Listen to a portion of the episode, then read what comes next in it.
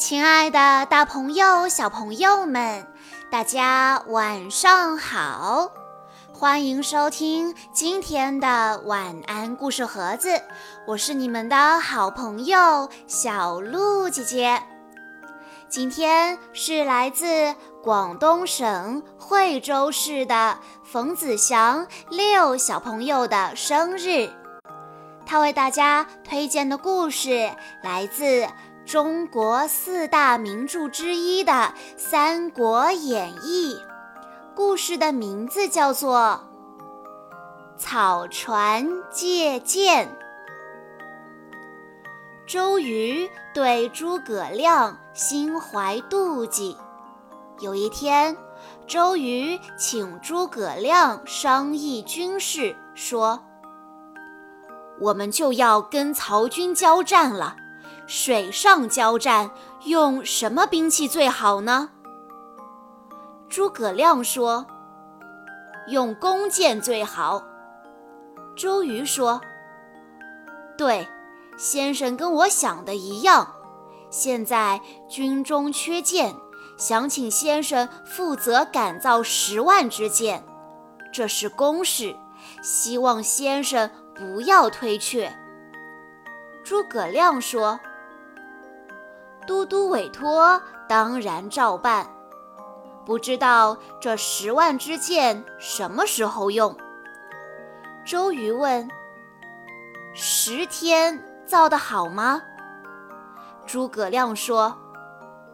既然就要交战，十天造好，必然误了大事。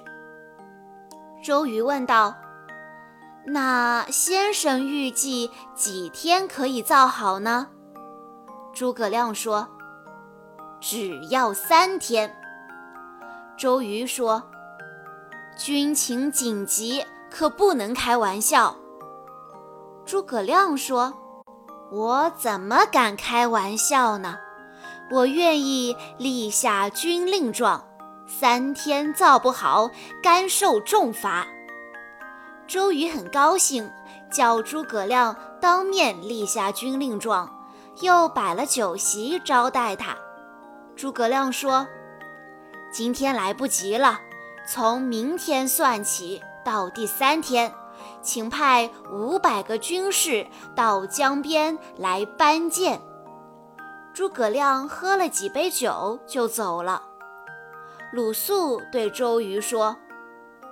十万支箭，三天怎么造得成呢？诸葛亮说的是假话吧？周瑜说：“是他自己说的，我可没逼他。我得吩咐军将们，叫他们故意延迟，造箭用的材料不给他准备齐全，到时候造不成，定他的罪，他就没话可说了。”你去探听探听，看他怎么打算，回来报告我。鲁肃见了诸葛亮，诸葛亮说：“三天之内要造十万支箭，得请你帮帮我的忙。”鲁肃说：“这都是你自找的，我怎么帮得了你的忙？”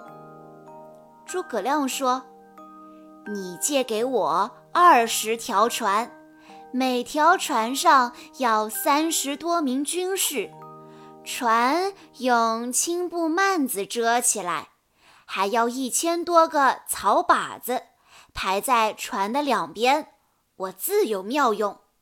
第三天，保管有十万支箭，不过不能让都督知道，他要是知道了，我的计划就完了。鲁肃答应了，他不知道诸葛亮借船有什么用，回来报告周瑜。果然不提借船的事，只说诸葛亮用竹子、翎毛、胶漆这些材料。周瑜疑惑起来，说：“到了第三天，看他怎么办。”鲁肃私自拨了二十条快船。每条船上配三十多名军士，照诸葛亮说的布置好青布幔子和草靶子，等诸葛亮调度。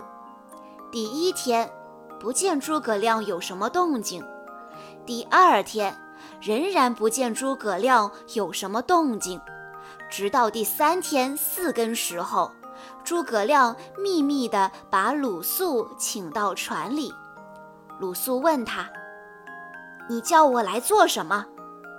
诸葛亮说：“请你一起去取剑。”鲁肃问道：“哪里去取？”诸葛亮说：“不用问，去了就知道。”诸葛亮吩咐把二十条船用绳索连接起来，朝北岸开去。这时候大雾漫天，江上的人面对面站着都看不清对方。五更时分，船已经靠近曹军的水寨。诸葛亮下令把船头朝西，船尾朝东，一字摆开。又叫上船上的军士，一边擂鼓一边呐喊。鲁肃吃惊地说：“如果曹兵出来怎么办？”诸葛亮笑着说：“雾这么大，曹操一定不敢派兵出来。我们只管饮酒取乐，雾散了就回去。”曹操得知江上的动静之后，就下令说。江上雾很大，敌人忽然来攻，必有埋伏。我们看不清虚实，不要轻易出动。拨水军弓弩手向他们射箭便是。然后他又去汉寨调来六千名弓弩手到江边支援水军，一万多名弓弩手一齐朝江中放箭。箭好像下雨一样，诸葛亮又下令把船调过来，船头朝东，船尾朝西，仍然擂鼓呐喊，一步一步地逼近曹军。到雾散时，诸葛亮下令返回，船两边的草靶子上都插满了箭。诸葛亮吩咐军士们齐声高喊。谢谢曹丞相的剑。曹操知道上了当，可是诸葛亮那边船轻水急，已经驶出二十多里，要追也来不及了。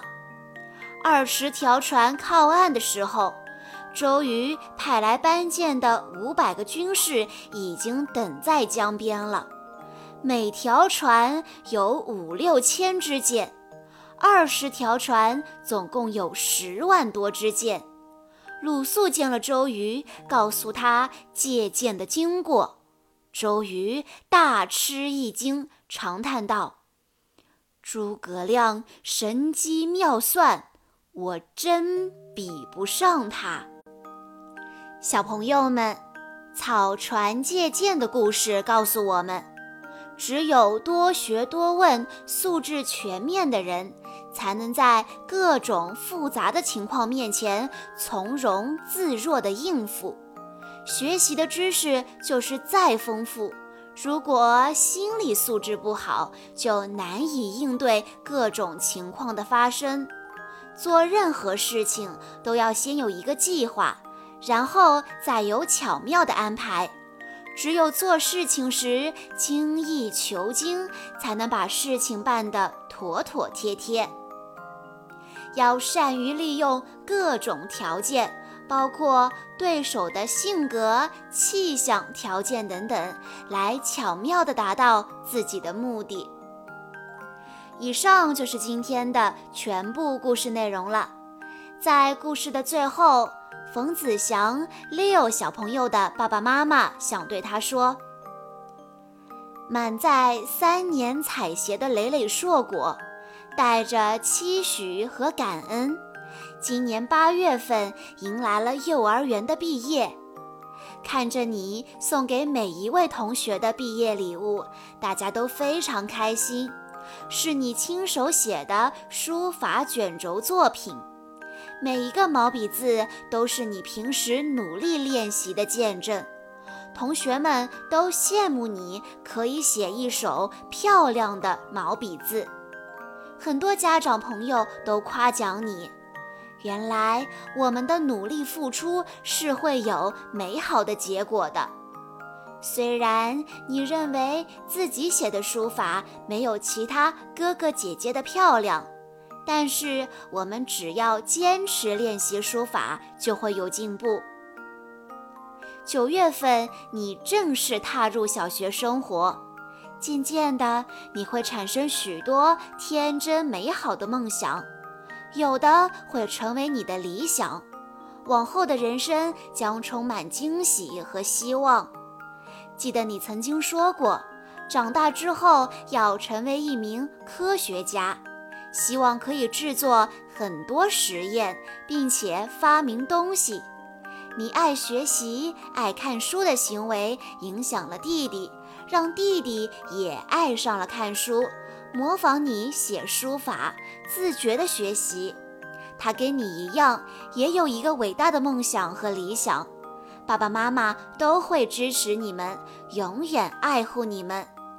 成长求学的过程中，必定是会遇到非常多的困难险阻，但是希望你能够保持良好的行为习惯，每天有规律、有计划的学习，快乐的玩耍。爸爸妈妈祝愿，在今后的学习生活中，不怕挫折，不怕困难，要坚强勇敢地面对，静下心来解决所遇到的难题，健康快乐的成长。小鹿姐姐在这里也要祝冯子祥小朋友生日快乐。非常期待可以见识一下你漂亮的毛笔字作品。好啦，今天的故事到这里就结束了，感谢大家的收听。更多好听的故事，欢迎大家关注微信公众账号“晚安故事盒子”，也欢迎家长朋友们添加小鹿的个人微信：三幺五二三二六六一二。我们下一期再见喽！